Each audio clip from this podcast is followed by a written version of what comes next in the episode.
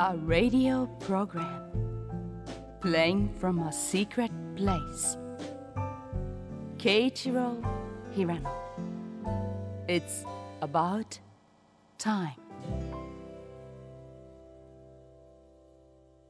ご機嫌いかがですか平野啓一郎ですトムセン陽子ですさあ夏真っ盛りと言いつつ、はい8月も立秋を過ぎますとどことなく切ない気持ちになりますね 平野さん。いかがですうんかそうですね。まあなんか少年時代の名残ですかねそれは少年少女時代の。夏休みが終わっちゃうとか。あうん。ーとなんだろう祭りの後だったりとか、はいはこの切ないシチュエーションって結構ありますよねこのそうですね。過ぎゆくものをこう惜しむというか。でも最近なんか夏が長いっていうか9月ぐらいまで暑い年が結構あるから、はい。なんか早く終われよって思うこともありますけどね。夏あまりお好きじゃないですか？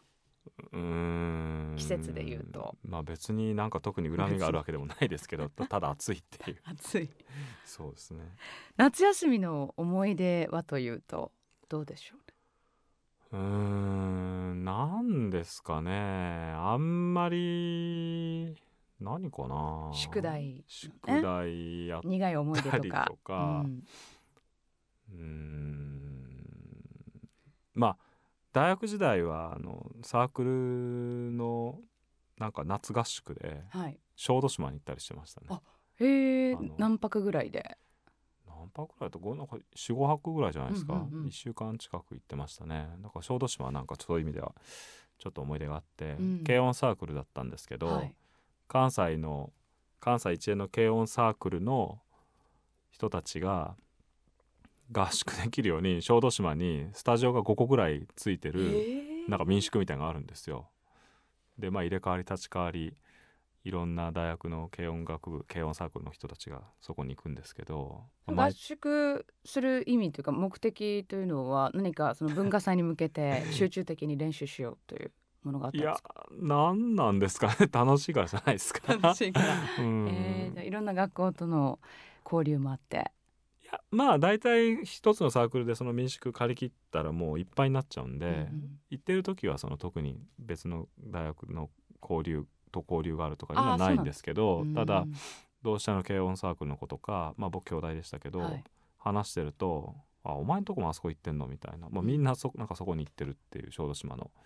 民宿があったんですよ、ね。軽音サークルの世界では結構有名な関西の？スポットなんですね。有名、うん、じゃないかな。そのなんか小豆島海バンドっていうのはなんか変な組み合わせなんですけどね。ね。でもちょっと思い出ありますね。民宿にスタジオってなかなかないですから、なんか そうそう。だから不思議な作りでしたよ。そのなんか一応コンサートするようなうん。ステージとかもあるんですけどなんかミラーボールとかね一応あって、うん。不思議でしたねまあ、それぞれ皆さんねん。夏の思い出ってあると思うんですけども、トムセンさんどうですあ私ですか？私はやっぱりしつこくて申し訳ないんですがやっぱりフェスかあなー夏といえば。でもそんなの最近じゃないですか？この10年ぐらいの。そうですね、うん。だから10年まさしく10年ほど前からずっと毎年行ってるので。まあ、僕働き出してからもうあんまり休みが関係ない生活になっちゃったんで、どうしても夏休みっていうと学生時代になっちゃいますね。そうですね。確かに夏や休みで言うとね、うん。まとまったあの期間休むことがね大人になってからなかなかないですけどもね旅行は行ったかな、い、ろんなところに？うん、まあ、短いえー季節ではあるんですけど夏、はい。ね、えーこの後もぜひ皆さん満喫してくださいね。では素敵な音楽と新しい発見がありますように。今日はこんな曲から VSOP クインテット Eye of the Hurricane.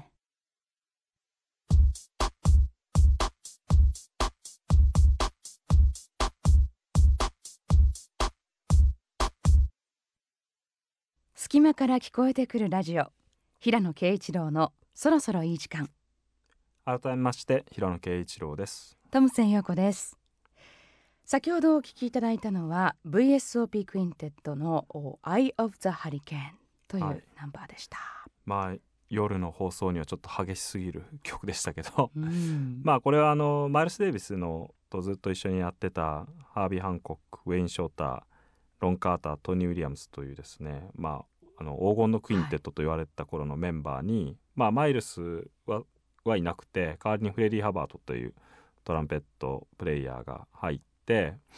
まあ一夜限りのあのなんていうんですかね特別バンドみたいな感じで結成されたんですよね。ただすごく評判が良かったんでこの後何回かあのライブやってるんですけど、はい、あの僕はあのこの、まあ、アルバムソックス「あ、田園コロシアム」ってとこでなんか大雨大雨の中に、うん、あのでやったっていうライブで、まあ、77年7月23日なんでちょうどまあ夏の盛りに あの豪雨の中でやったっていう、まあ、ジャズファンの中では伝説的なライブになってるんですけど僕あのこのアルバム聴いて、まあ、ロック少年だった頃に聴いたんですよね、はい、これを。はい、でまあジャズっていう音楽はあのなんとなく関心を持ち始めた時期だったんですけどでもやっぱりこうパワフルであるとかね力強さとか、そういうことで言うとねやっぱりジャズよりもロックの方が激しい音楽だってずっとこう、まあ、思ってたんですよね。えだけどこのアルバムのトニー・ウィリアムスのドラムを聴いてなんかもうすごいなと思ったんですよ。もうどんなドラロックドラマーよりもあの、まあ、パワフルでへ激しくてね なんかもう暴れまくってるって感じだったんですよね。でやっぱなんかこうちょっと別次元のことやってるって感じがして、まあ、トニー・ウィリアムズはジャズの歴史の中でもちょっと飛び抜けた存在なんですけどそれでなんかそういうこうパワフルっていう意味でジャズっていうのはす実はすごくすごい音楽なんだなっていうのをこう感じたきっかけのアルバムだったんですね。え1977年7月23日。はい。え1万数千人の観客を動員したっていうね、えー田園コロシアムでの伝説的初来日えーライブ「 Tempest in the Colosseum」から。もうがぜん興味が湧いてきましたね。ロックと言われると。聞いてください。はい、えー VSOP は Very Special One Time Performance の意味ということです。 One Time にならなかったって、ね。ことですけども、えええー VSOP クインテット Eye of the Hurricane お送りしましたさて今年は戦後70年という節目の年なんですが、70年前の戦争について、まあ、実際にどんなことがあってどんな悲惨な体験をされたのか今ではね語れる人っていうのがどんどん少なくなってきていますよね。そういう意味でも今年は大切な、えー70年という節目の年という気がしています。で私たちも親や祖父母から聞かされたこと、えーまた学校で教えられたことですとか映像などでその体験を見聞きしているんですが、はい。まあ、これからは我々がそのバトンを受け取って、えー次の世代に伝えていかなければいけませんよね。はい。で平野さんは書くというお仕事を通して、はい。その世間に情報を発信していくことで、うん。この時期特に意識されていることというのはうん。何かありますか、まああの僕はあの祖父があのビルマっていう、まあ、今でいうミャンマーですけど、はい。にまああの徴兵で行ってあのインパール作戦っていう、まあ、非常に歴史に残る悲惨な戦作戦があったんですけど、はい。まあ、それに参加して、まあ、ほとんどの人が死んでしまったんですけど、うん。まあ、祖父はあの命からがら帰ってきたんですよね。それであのーまあもう早く亡くなってしまいましたけど僕にも少し戦争の話はしていましたし、うんあのまあ、母なんかにはもっと直接にいろんな話してましたけど、まあ、とにかくやっぱり話を聞くと悲惨で、うんでもうこうなんていうんですかね戦争を知らない人が思い描くようなこうヒーロイックなあのことっていうのはもう一切なくてほとんどその病死なんですよね。あの赤痢とかあのーにかかってあともう食べ物はなくて餓死とか衰弱死とかだからもう敵と勇ましく戦ってとか言うんじゃなくってもう補給も何も来ないし、まあ、祖父なんかほとんどタケノコばっかり食べたって言ってましたけど、うん。であともう上官からこう意味もなく殴られていじめられたりとか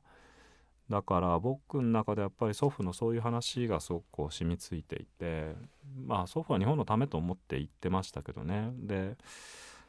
あのーなんかね「あのビルマン盾事」っていう映画をね、うん昔はよく日曜日曜日とかのなんかあの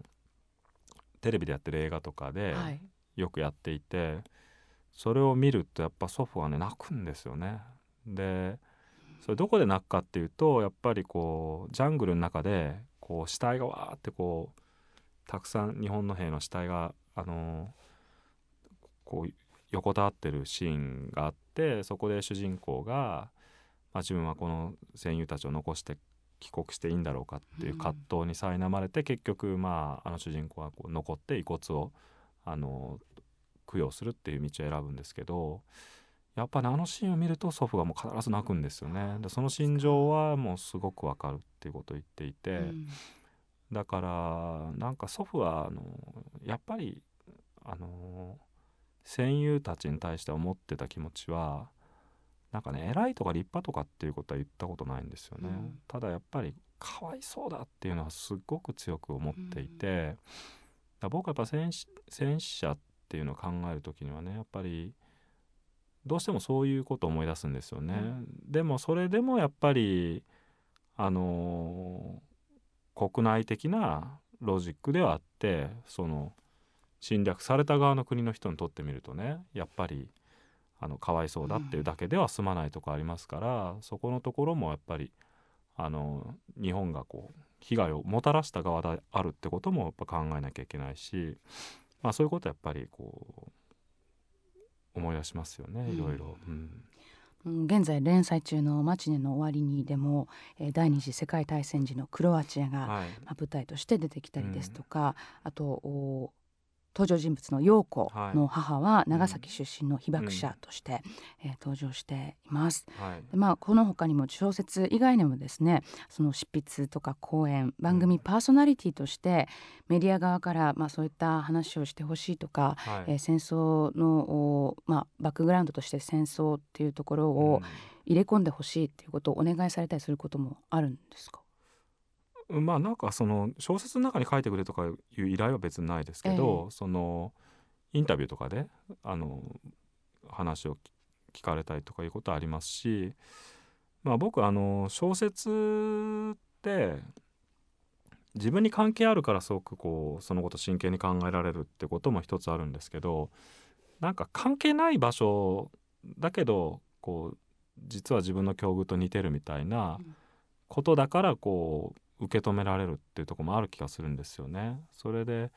まあ、ショパンっていう音楽家についての小説を書いた時にポーランドの歴史をずっと書いていてポーランドってロシアとドイツとオーストリアにずっと三国分割されていてあのーまあショパンはその国を独立させるってことがもう悲願だったんですけど自分の国土がなくなっちゃいますから、はいでその歴史を調べた時にやっぱりそのまあ他国に支配される植民地支配されるとかっていうようなことがその土地に住んでた人たちにとってどういうことなのかっていうのを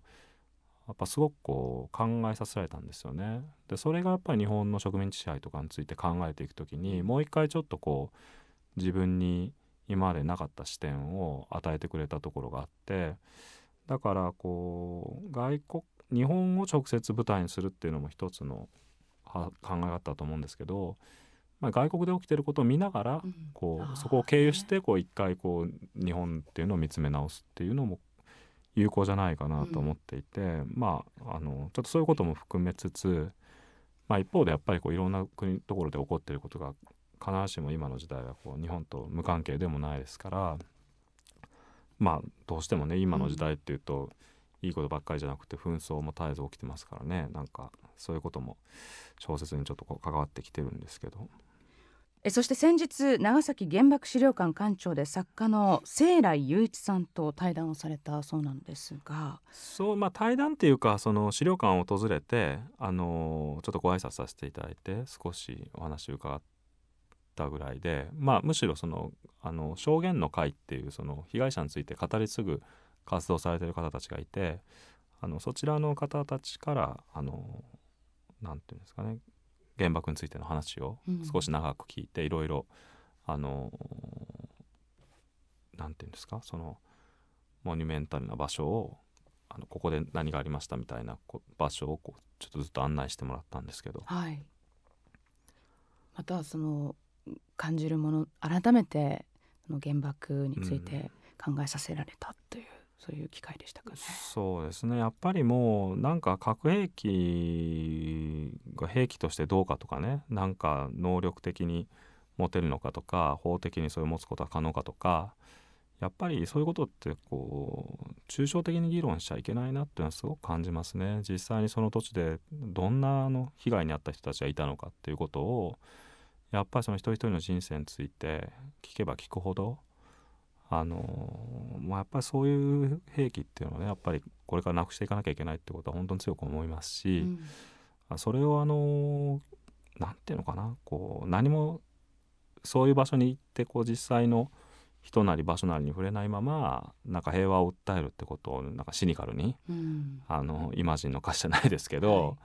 はい、あのそんなのはこう非現実的だっていういうような言い方をするのはねやっぱ本当に間違ってますよね。うんあの私は父親がドイツ人なんですけども、はいはい。うん、もう今までその父と戦争について話したことが恥ずかしながら、うん、えー、あまり、うん、とかほとんどなくてですね、うん、うん、そのまあなんでなんだろうっていう背景をたどってみた時に、うん、実際にそのドイツに住んでた時も実感したことなんですが、第二次世界大戦の話だったりっていうのはね基本的にもうしちゃいけないような雰囲気なんですね。どうしてもドイツっていうとね。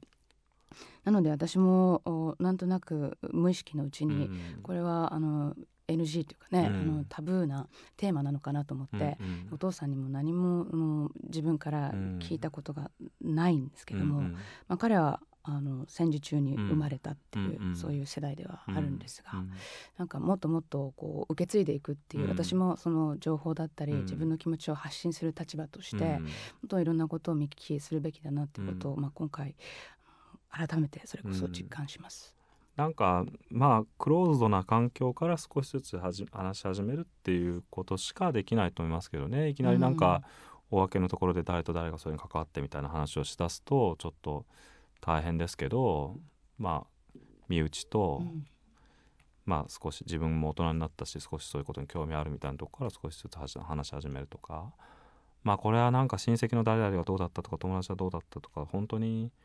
あの難しい話ではあると思いますけどね、はい、でもやっぱりなかったことにしてはいけないことですからね。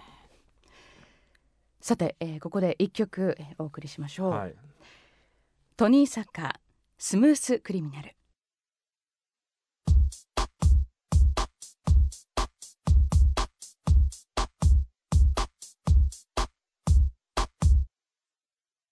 お聞きいただいたのはトニー・サッカー Smooth Criminal でしたはい。これはあの Unity っていうですね、まあ、マイケル・ジャクソンの曲を、まあ、ラテンアレンジで、えー、聴かせるっていう、まあ、最近出たアルバムで、うんはい、結構面白くて、まあ、ちょうど夏にいいんじゃないかなと思いまして。いいですね。ね。なんか他の曲もぜひ聴いてみたくなりますけども、うん、なんかこの曲はマイケル・ジャクソンの人気投票この前ネットでやってたら4位ぐらいらしいですね。あ。のスムーズクリミナルは。まあ、中途半端 まあでも人気ある方じゃないですか。あそうですかね。うん、えー、1位はちなみに何だったんですか？何だと思います？えー、 Man in the Mirrorー。あーとね、3位か5位ぐらいでした。あそうですか。うん。えー、なんだろうでもなんかねトムセンさんと僕のあのこのわずかな年齢のギャップを感じましたよ。そうですか。うん、やっぱり僕 Man in the Mirror 全然思わなかった。全然思わなかったですか。うん、まあちなみに Billie Jean でした。あ Billie Jean。うん、そのあの人気投票では。あそうですか。やっぱりあのダンスがねついてきますから。うん、っていうかやっぱりなんかね、ね、スリラーなんですよね。あのマイケルジャクソンのイメージが。ぼ多分僕もそうだしその。人気投票でも結局スリラースリラーバットの曲がかなり上位に来てましたね。でもなんか僕この「スミス・クリミナル」って曲すごく好きですけどね。この曲までクインシー・ジョーンズがプロデュースやってるんですよね。その次のアルバムからプロデューサー変わるんですけどそれはねなんかすごくわかる気がしますね。あのすごくわかる、うん、クインシー・ジョーンズ僕大好きですけど、やっぱりちょっとなんかこここのアルバムのこの曲ぐらいまででクイーンシーとのなんか仕事は終わりだなっていうのを感じてた気がしますね、う。ん、次のアルバムやっぱすごく変わりますからね、うん、でもね結局人気投票するとクイーンシー時代の曲がこうやっぱり上の方に上がってくるんですけどね。あのバッドアルバム全体を通してもうバッドが好きっていう人多いですよね。確かにその世代の人たち、ね、そうですね、うん、うん、あの時一番かっこよかったですよね。あの、うん、外見も。外見がちょっとねあのドラスティックに変わった時期ですよね。マイケル・ジャクソン。でも変わるなんかまだまだ家庭のような気もしつつ。うん。でもねやっぱりスリラーの後バッドだったから僕ちょうど中学生でしたけどやっぱジャケット見た時衝撃的でしたね。あそうなんだ、うん。え。ーあれみたいな。なんか違うぞっていう、そうですね、でもかっこよかったのこれはねやっぱマイケル・ジャクソン。トニー・サッカーがラテン界のスーパースターたちを迎えた豪華作品です、えー、 Unity Latin Tribute to マイケル・ジャクソンよりトニー・サッカーの Smooth Criminal お聞きいただきましたちなみにどういうどうでもいいことですけど「兄ああいう OK」っていうずっと連呼するじゃないですかこれ、はい。あれなんかどういう意味か知ってます？えわかんないです。なんかマイケル・ジャクソンとの特番でやってたんですけど、ええ。あのアメリカのあの救命医療のあ人工呼吸とかのあの練習のための人形はアニーっていう名前らしいんですよ。はい。でじ自動車教習所とかでえ練習する時に「兄はよけ兄はよけ」ってまず声をかけてで反応がなかったらあのなんていうか人工蘇生やるとかマウスとマウスやるとかららしいんですよね。なぜそれをまた取り入れたんでしょうねマイケルは歌詞に。なんか面白いと思ったんじゃないですか。「アニアユオッケー」ってやつですね。はあ知らなかった。曲はねなんかだから変な人忍び込んできてみたいなスストーリーですけど、えそれにまあどっちが先なのか分かんないですけどねサビでそれやったら面白いんじゃないかと思ったんじゃないですか。えへえそれあのネイティブの人たちが聞くとど,、どういうふうにねうん響いてくるんでしょうね。思い出すんじゃないですかやっぱりだから、うそれ以降多分救命救急のうん講習会とかでみんなちょっと歌ったりしながらやるんじゃないですか。あにあいうオッケ。そんなのんきにやるなって叱られそうですけどね。そうそうはい。さて、えー先ほどのお話のですね続きにはなるんですが、はい。まああの戦争ね、えーついての話というところで、まああの自分の世代例えばお子さん次の世代ですね、はい。自分の次の世代には次世代にはどんなことを伝えていこうというのは具体的に何か平野さんありますか？まあやっぱりあの単純なことですけどあの仲良くするってことは大事ですよ。うん。あのなんていうのかな。その敵対せずにやっぱり他者っていうんですかね。自分と立場が違ったり考え方違ったりいろいろな背景の違う人とあのその人は脅威であると思った時に一番いい方法はやっぱりあのいい環境を維持し続けるってことなんですよね。うん。もうそれは間違いないことで。だからやっぱりこうなんていうんですかねあの自分と違う人を受け入れるっていうことを、まあ、思想として持っとく必要があると思いますよね。うんその上でじゃあ政治的にどういうあの考え方をするのがいいのかとか実際にこう人とコミュニケーションどういうふうに取っていったらいいのかとかいうふうになりますし、うんまあ僕の文人とかで話して言うとやっぱり一本調子でいろんな人を受け入れられるわけじゃないんでやっぱ相手とコミュニケーションの中でこうなんていうのかなその人とうまい関係をやれるような自分っていうのをあのなんていうのかなまあそういう自分がたくさんあるってことをやっぱ肯定的に考えていくってことが大事じゃないかなっていう気がしますね。とりあえず、うん、許すということね、なんか肝になってくるのかなと思いますけどね、うん。もう過ぎてしまったことは、うん。まあしょうがなくないんでしょうけど、うん当事者からすると。でも一旦水に流してもう一回うん。ここからやっていこうよといううん。気持ちがないとね、そうですね、うん。だからやっぱりその事実を確定させないとその話にならないと思うんですよね。あのね。やった側がねやってなかったみたいな話をしだすとやっぱり永遠にそのことにやっぱりこだわり続けなきゃいけないから、やっぱりね僕日本人はなんかあの人類っていうような視点もねちょっと持たないといけないと思うんですよ。自分の国がやってきたことに関してあのどうしても相対的にねよその国はこれだけやってて自分たちはこれだけだったんだからとかその相対的な罪の重さみたいな話になりがちでもちろん加害加害行為に及んで被害者がいるっていう状況の中では具体的に日本と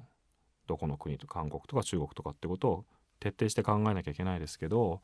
その上でやっぱりこう人類としてねやってたことがそれは間違ったことなのか正しかったことなのかっていうことを見ていけばやっぱりおのずと答えは出る問題はたくさんあると思うんですよね。やっぱそれは時代が違ったとかその時代どうだったとか他の国がどうだったとかなんとかっていう相対的な問題とは違って、うんやっぱりやっちゃいけなかったことなんじゃないのかっていうそういうことをやっぱり考えないといけないしそれを考えるためにはまあ何かあったひ戦争なら戦争でまずやっぱり被害者の存在から考えなきゃいけないしあのそれも被害者っていうのも抽象的に考えるんじゃなくてやっぱりその一人一人の人間の人生から考えていくっていうようなことをうんあのまあ大事にしてもらいたいですよね。あのそれは自分の世代にも肝に銘じなきゃいけないことだしその下の世代にも。マチネの終わりにはい。ね、えー陽子も同じようなことを言ってたかなというそうですね。記憶してますまあ彼女もこうはい。複雑な生い立ちの設定なんで、うん、本当にそうだと思います、えー世界が平和であることを願いつつ、えー、トミーズチョイスのコーナー、えー、参りたいなとはい。思います、えー今日私が持ってきたのはですねエマニュエル・ジャルというスーダン出身のラップアーティストの曲なんですけどもお今年の4月に公開になった映画で「えーグッドライ一番優しい嘘というはい。えー作品があるんですけども実際これはあの私も見てきまして簡単に言うとそのスーダンの内戦って、まあ、第1次とか第2次とかいろい。ろはいはいあるんですけども、はい。その第2次ですかね、えー80年代に起きたその内戦で、えー親を亡くしてしまったロストボーイズとはい。呼ばれている子どもたちについての,、まあはい。あの実話を元にしたはい。映画なんですけども、実際にあの本当にあったこととしてですねアメリカとそのスーダンが十数年後にあの協力して、うん。その時にロストボーイズだった、えー難民の子供たちをですねまあ十数年経ってますから、はい。もう随分な大人なんですけどもその人たち3,000人ぐらいを、えーアメリカに移住させて、へえーー食を与えるっていうことをやったらしいんですね。はい。まあ、そういったまあ話なんですけどもね、はいその「グッドライ一番優しい嘘のサントラに、えー収録されているナンバーでエマニュエル・ジャレは実際にこのお映画の中にも登場します。うん。はい。えーぜひ、まあ、世界の平和を願うという意味も込めてはい。えーそのサントラからお送りしましょう。エマニュエル・ジャル We Fall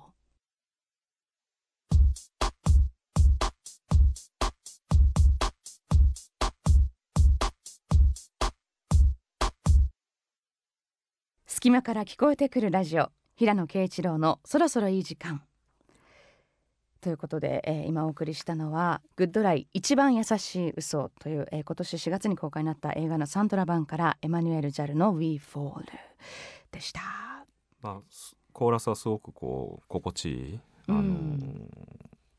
ね楽しい曲ですけど。うん、まあど曲のテーマというか歌詞はどういうことを言ってるんでしょうあね。の本当にこのエマニュエル・ジャルがですね、はい。あの自分の体験というかあの実際に体験したことをおラップにしてい。まして、まああのママが例えばですけども、はい。おママが「さよなら」を僕に言わずにいなくなっちゃったとか、はい。初めて食べたピザの味が忘れられないとかね、はい。えそれはあのアメリカに移住した後のことでしょうけども、はい。そういったあー自自身の体験からっていうところでなんですがこのおコーラスがとても印象的ということなんですけど「We Fall」まあ一旦落ちてしまうんだけどでもそこからゲットアップできるんだって。また立ち上がってうん前に進んでいくことができるんだっていう本当にあの力強いメッセージがこもった一曲なんですよね。まあうん。曲もすごくそういうポジティブな気分になるようなうん。あの雰囲気の曲ですよね。はい、では変わって一曲お送りしましょう。ビラロボス作曲ブラジル風バッハからバーバラ・ヘンドリックスアリアカンティレーナ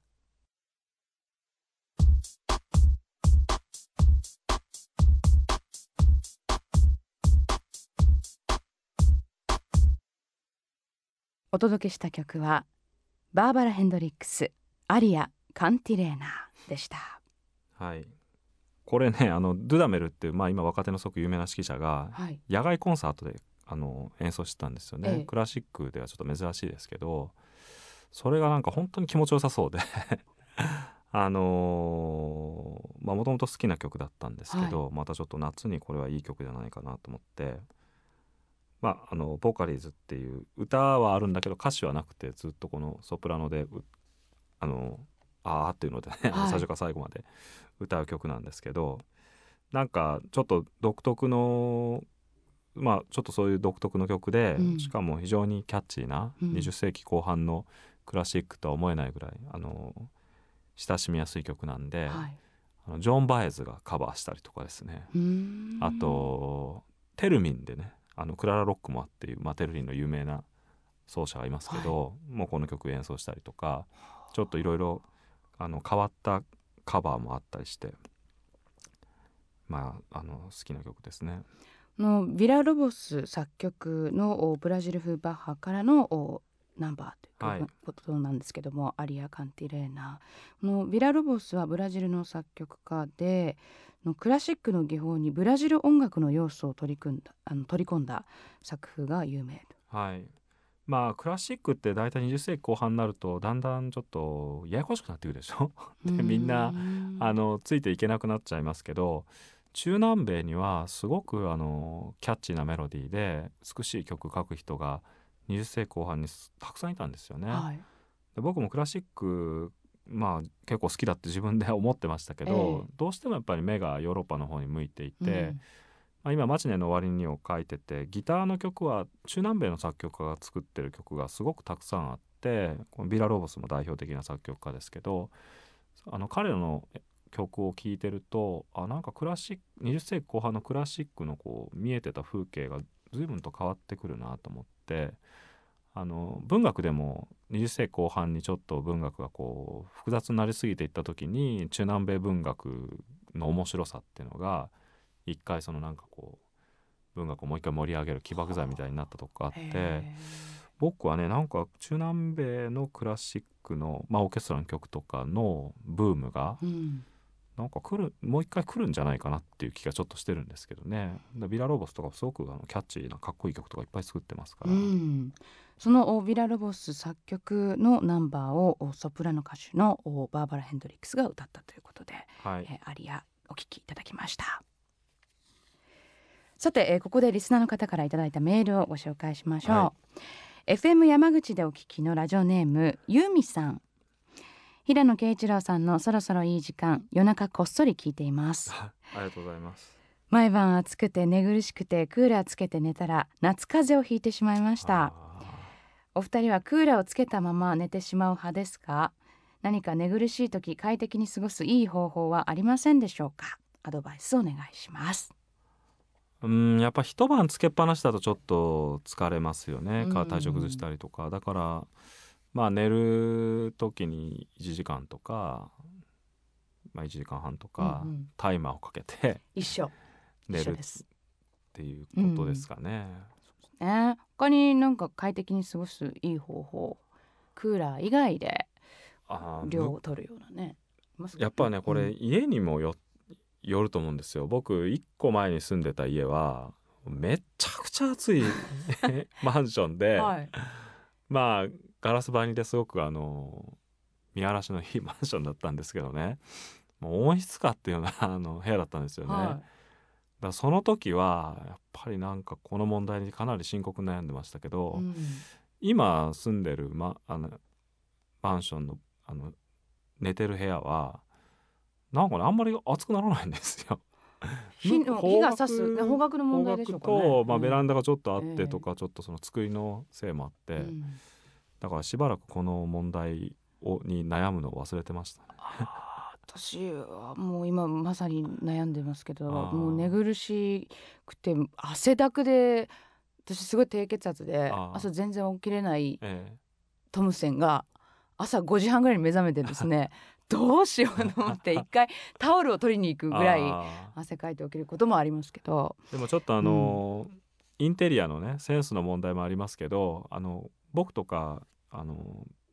昔はすっごい夜型だったからカーテンは完全遮光のうんうん。カーテンだったんですよね、はそうするとねやっぱ光だけじゃなくて熱も結構あの分厚いから遮光のカーテンはちょっと遮るところがあって、えそれで少しあの防げるかもしれないですね。遮窓からのうんうん。窓からのその熱は、そうですね、ん。あとは何だろうな。たまにやるので結構気に入ってるのがですねうんもともとそういうう量を取るためのものじゃないですけど、ええ。あの休息時間ってご存知ですか？ああ足にあるやつですか？あれはひんやりしていいですよ。寝る時につけて。そういう意味で言うと、あのーなんていうかあの生ものとかをお店で買った時うにん。ついてるあの何でしたか保冷剤？はいとかねいいかもしれないですよね。あもうタオルねそれぐるっとま巻いてね。ええ枕に置いてっていううん。いいかもしれないですね。うん。はい。ぜひ試してみてください。ではここで一曲お送りしましょう。ロバート・グラスパーです。So beautiful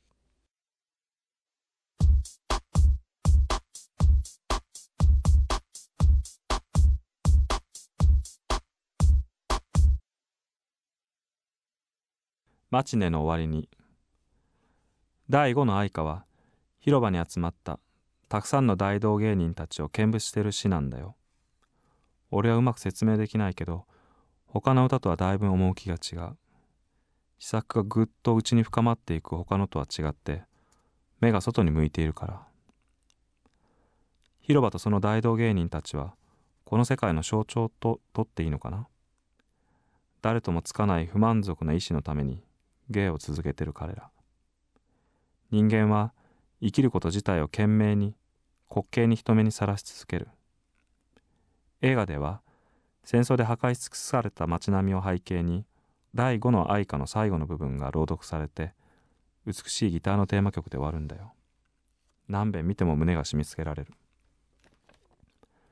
ジャリーラは先ほどの冒頭よりはまだどうにかイメージできるというふうにうなずいて聞いていた。陽子はもう一度立ち上がって今度は滞りなく朗読するために英訳本を持ってきた。そして第5の愛歌のページを開くとジャリーラに目配せした。牧野はじゃあ陽子さんが朗読したら続けてテーマ曲を弾くよ。ジャリーラのために映画のラストを再現しよう。とギターを調律しながら言った。陽子はそのアイデアに同意して私これからはプロフィールに2007年6月には牧野聡と共演って書くことにするわ。と白い歯を見せた。ジャリーラが拍手すると陽子は広場の大道芸人たちをあらかた見物し終えてから最後にこう続くのと説明し軽く深呼吸してからその短いくだりを朗読した。天使よ。私たちにはまだ知られていない広場がどこかにあるのではないでしょうか。そこではこの世界ではついに愛という曲芸に成功することのなかった二人が絵も言わぬ敷物の上でその胸の踊りの思い切った仰ぎ見るような軽視をその放越の塔を解く足場を失いただ互いを宙で支え合うしかないはしごをおののきつつ披露するのではないでしょうか。彼らはきっともう失敗しないでしょう。いつしか二人を取り囲み無言のまま見つめていたあまたの死者たちを前にして。その時こそ死者たちはめいめいが最後の最後まで捨てずに置いた。いつも隠し持っていた。私たちの未だ見たこともない永遠に通用する幸福の効果を取り出して一斉に投げ当たるのではないでしょうか。再び静けさを取り戻した敷物の上に立って今や真の微笑みを浮かべるその恋人たちに向けて。牧野は文字を追う陽子のその横顔を見つめた。想像力がほのかにその眉間をこわばらせ瞳の動きに上まぶたのまつげが繊細に揺れた。そこに第二次大戦後の荒廃したクロアチアの大地と映画の主人公の乾いた眼差しそしてようやく再会が叶ったセルビア人の少女の気丈な佇まいが重なった。詩に歌われた光景が想像され投げ銭の古びた音が次々と耳の底に響いた。牧野は映画の記憶に忠実な間を置いてその静かなアルペジオの小曲を弾き始めた。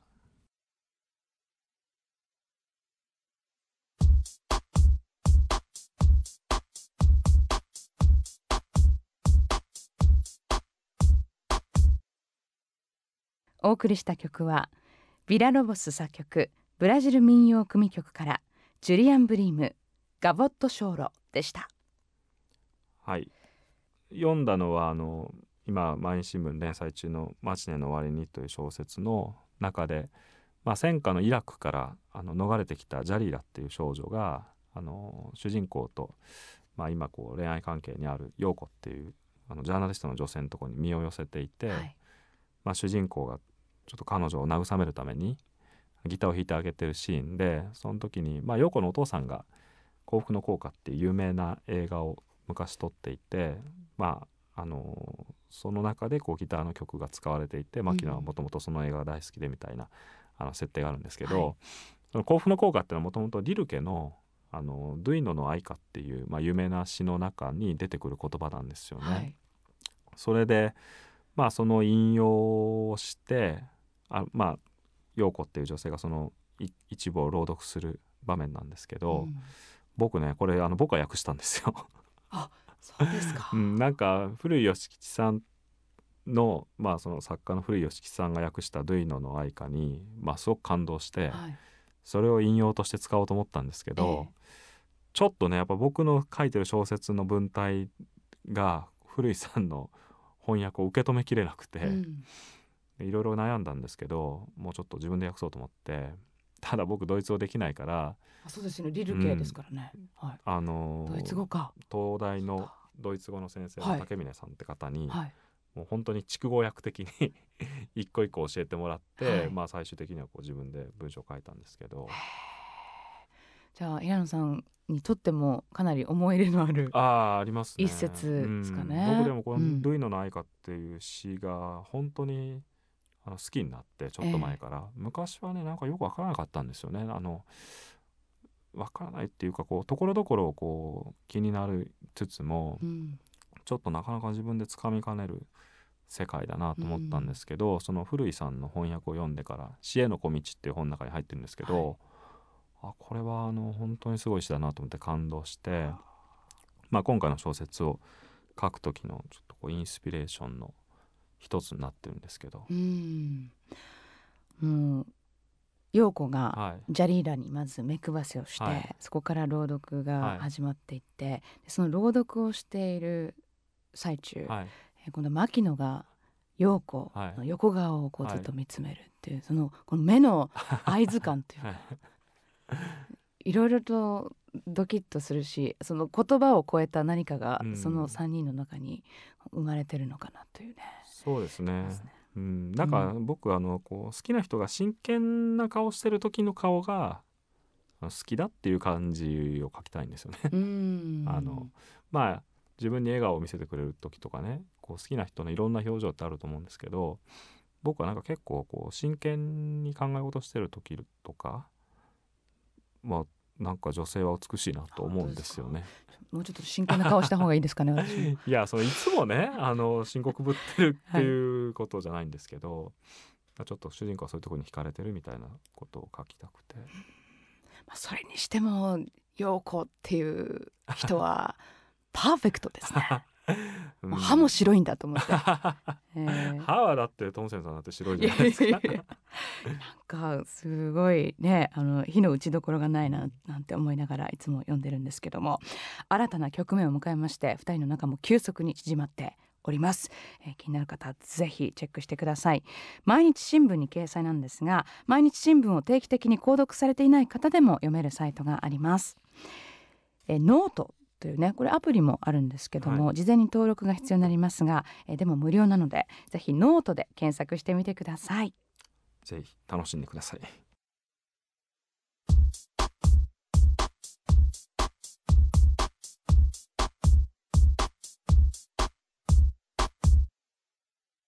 隙間から聞こえてくるラジオ平野啓一郎のそろそろいい時間いかがでしたか？さてえーこの後のですね平野さんいかがですか、夏のご予定ですとか近況報告。と8月5日に実はあのマルタ・アルゲリッチという、まあ、世界的なピアニストの「平和の夕べ」というコンサートの中で、えーまあアルゲリッチの娘次女のアニ・リトワさんという人と、えー詩の朗読をやってきたんですけども、はい。それを今度8月11日に、えーサントリーホールでもあのやることになってまして、はいえーチャールズ・レズニコフという人のですねえーアウシュビッツの被害者についての詩とそれから原民喜というですね、えーまあ、原爆の被害に遭った日本の、えー詩人、うん。まあ、作家の作品をですねそれぞれに朗読するということが、まあ、ありまして、はい。えそれがまあ僕の夏の一番大きな、うん。えー仕事の一つであとはまあ淡々と新聞連載の「マチネの終わりに」を、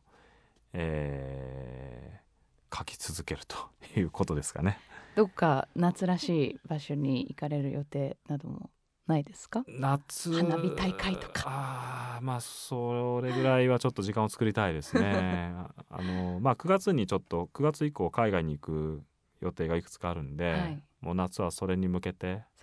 人参をぶら下げてこううん頑張ってるような 状態ですね。いいですね私も、えー私もっていうかあの実家が神戸なんですけどまあ、神戸にちょっとこう帰省したりとあかあとはあの会話のネタに幅がなくて大変申し訳ないんですけども来週週末サマーソニックがついによよはい、開催ですから、はい、参戦してきます。ぜひちょっとその話も次はい回は聞かせてください。またはい、ご報告します。番組ではあなたからのメールをお待ちしています。番組のホームページアドレスは www.jfn.jp スラッシュ。そろそろ。こちらのメールフォームから送信してください。平野さんと私もね一曲選曲しておりますが曲目リストも要チェックです。えそして本番組のホームページのポッドキャストそしてノートでも過去の放送の一部を聞くことが可能です。えそちらもぜひご覧ください。隙間から聞こえてくるラジオ平野啓一郎のそろそろいい時間。お相手は平野啓一郎。そしてトムセン陽子でした。それでは。隙間から聞こえてくるラジオ。平野啓一郎のそろそろいい時間